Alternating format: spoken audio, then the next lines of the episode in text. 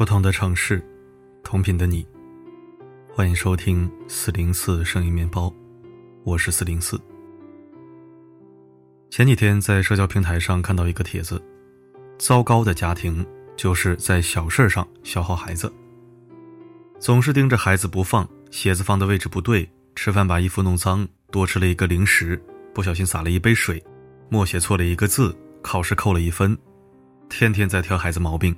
还时不时给孩子讲一堆大道理，总想孩子按照你说的去改变。事实上，没有任何一个人在你面前感觉很糟糕的时候，还愿意听你讲道理。一个人只有在一个人面前感觉有价值的时候，他才会愿意听你说。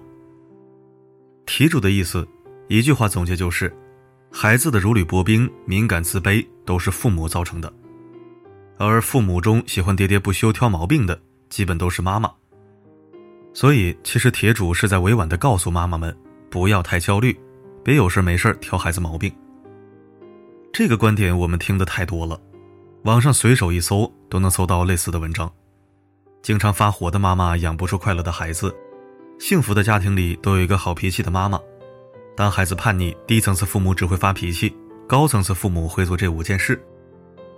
这些观点有错吗？当然没错。谁不知道情绪稳定的妈妈对一个家庭有多重要？但谁带孩子谁知道，情绪稳定做起来远比想象中难。你刚收拾好房间，转头孩子就把玩具摔地上，零件散落一地。你努力压抑情绪，准备按照非暴力沟通套路走一遍，玩跑了，说现在不想聊。遇到这种时候，简直分分钟破功。曾经看到过一个很火的话题，哪一刻？你觉得当妈很难？一个高赞回答是：费力做了营养餐，孩子不吃的时候；加班到很晚不能陪他的时候；周末在家他却哭哭闹闹的时候。不是妈妈哪一刻很难，是很多时刻都很难。还有一个网友曾描述过自己当妈后被罪恶感吞噬的感受。我不知道该怎么教育他，为了照顾他，我失去了自由，变得易怒，还要按照育儿专家们说的。不要对孩子发火，不要对孩子动手，压抑自己的情绪，做个所谓的好妈妈。我很爱我的孩子，但我偶尔也会后悔成为一个妈妈。这种情绪让我感到慌乱和自责，我却没有更多的时间去消化它。妈妈不是神，妈妈也是有血有肉的普通人，有着凡人的七情六欲，累了会烦，事情搞砸了会难过，遇到无法应对的突发情况状况会崩溃。要求妈妈情绪稳定，无异于一种霸凌。前几天我在微博上看到一个热搜话题，忽然理解了妈妈们为什么容易生气。博主说自己还在读书的时候，当家庭主妇的妈妈每天的工作就是把家里收拾得干干净净，让博主和爸爸吃上好吃的饭菜，衣服洗得整整洁洁。但只要博主和爸爸稍微有些细节做不到位，妈妈就会生气，比如衣服裤子沾上不好洗的油污。回家不先洗手，杂物随手乱放，洗漱后导致厕所积水。博主曾一度以为妈妈容易烦躁是因为情绪不稳定、爱生气，或者是太闲了。但当他也当了妈妈后，才明白，整洁的家就是妈妈每天的劳动成果，是她觉得自己存在的价值。可能她对婚姻的幻想里，肯定包含着孩子听话、丈夫理解、家永远是一尘不染。但我们每天都在随随便便的破坏他的劳动成果，甚至贬低成无所谓的事情。他也许不明白自己坏情绪的由来，只是情绪不会说谎，他就是会心情不好，尤其在看到我们那样随手破坏的时候。博主表示，妈妈会成为情绪不稳定的人，全是因为我们看不见她，我们看不见她，还表现的那么理所当然。所以，妈妈的愤怒只能发泄在每一件小事中。对于自己，你还是个陌生人。一书中有一段话：人和人之间究竟是从什么时候开始变得冷淡疏远的呢？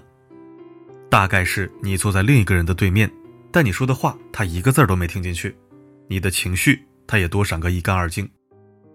你多希望他能明白呀，可是，在你倾诉的时候，他的感官偃旗息鼓，只有大脑在运转，盘算好解决问题的方法，然后伺机给你上一课。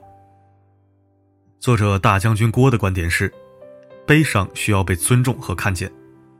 事实上，任何情绪都需要被尊重和看见，愤怒也一样。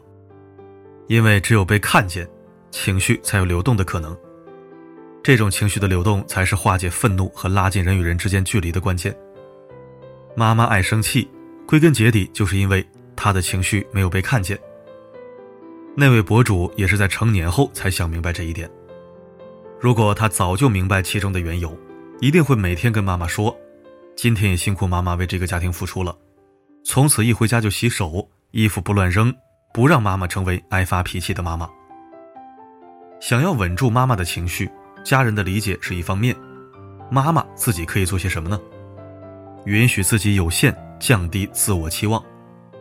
心理咨询师武志红曾提过一个观点：情绪失控是因为太自恋，以为自己可以控制一切。这个想法在心理学上被称作全能自恋，认为世界就该以自己的意志和需求为中心，在他们的眼里，外物和他人都应该被自己控制，服从自己的意志。所以，他们往往无法接受自己的需求不被满足或者行为不被回应。可是，越控制越失控。当你以为自己可以掌控全部的时候，就是对世界缴械投降了，因为总会有意外让你失望。那么，如何应对这种自恋感？对于自己，你还是个陌生人。这书中提到过，解决自恋要从深刻的认识到自己的有限性、他人的多样性、世界的无常性开始。这并非一朝一夕能做到的，但至少你要把这件事记在心里。我们能决定的事情是有限的，但至少我们可以控制我们自己。关于控制自己的方法，就是允许事情更坏一点。作者大将军郭在书中举了一个治疗路怒症的经历。知道自己有路怒症倾向之后，他就开始反思自己：我太期望一路畅通了，不接受任何车辆插队。后来，他重新给自己设定了期望标准，从一路畅通到半路拥堵，从没有车辆插队到允许十辆车插队。这个时候，他渐渐发现，各种状况都容纳在可预期的范围之内，一路上心情都还不错。如果没有遇到拥堵和车辆插队，会更开心。如果妈妈们能够降低自己的期望值，把不合理目标变成允许事情更坏一点的合理目标，也会更容易感到快乐。更容易接受生活中本就无常的规律。说白了，就是放宽心一点，赋予自我一种弹性。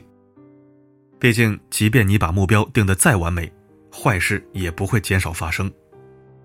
这又让我想起了一则外国人带孩子的微博。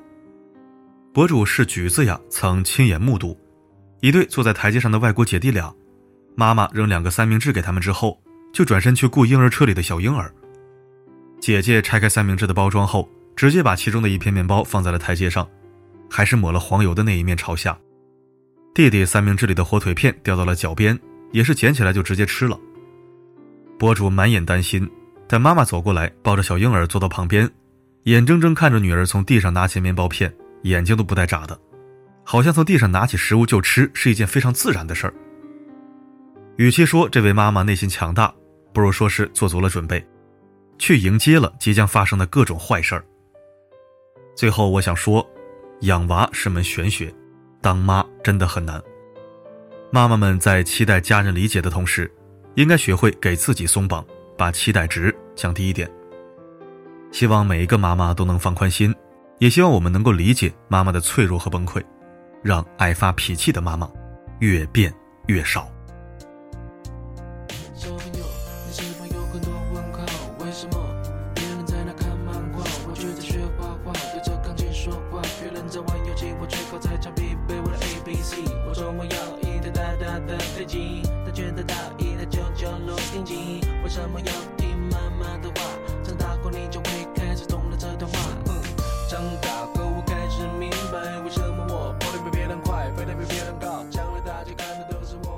感谢收听。经常拿妈妈们的情绪管理说事儿，就跟总拿男人不懂女人心说事儿一样，太过主观，偏离实际。有时候我们在评判一件事儿的时候，应该先想想为什么他会这样，而不是他怎么总是这样。希望读过此文或听过此文后，我们能有所反思与深省。未经他人事，莫劝他人善。好了，今天的文章就到这里。我是四零四，不管发生什么，我一直都在。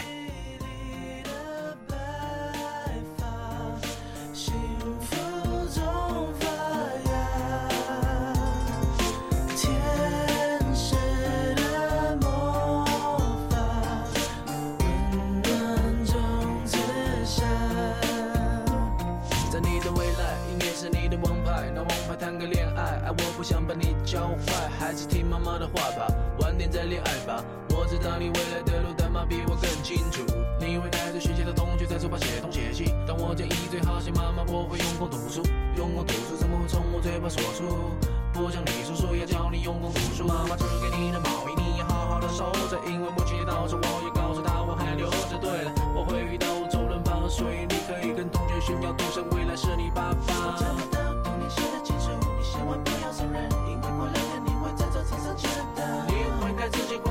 情歌，因为在我需要开始准备唱吻别。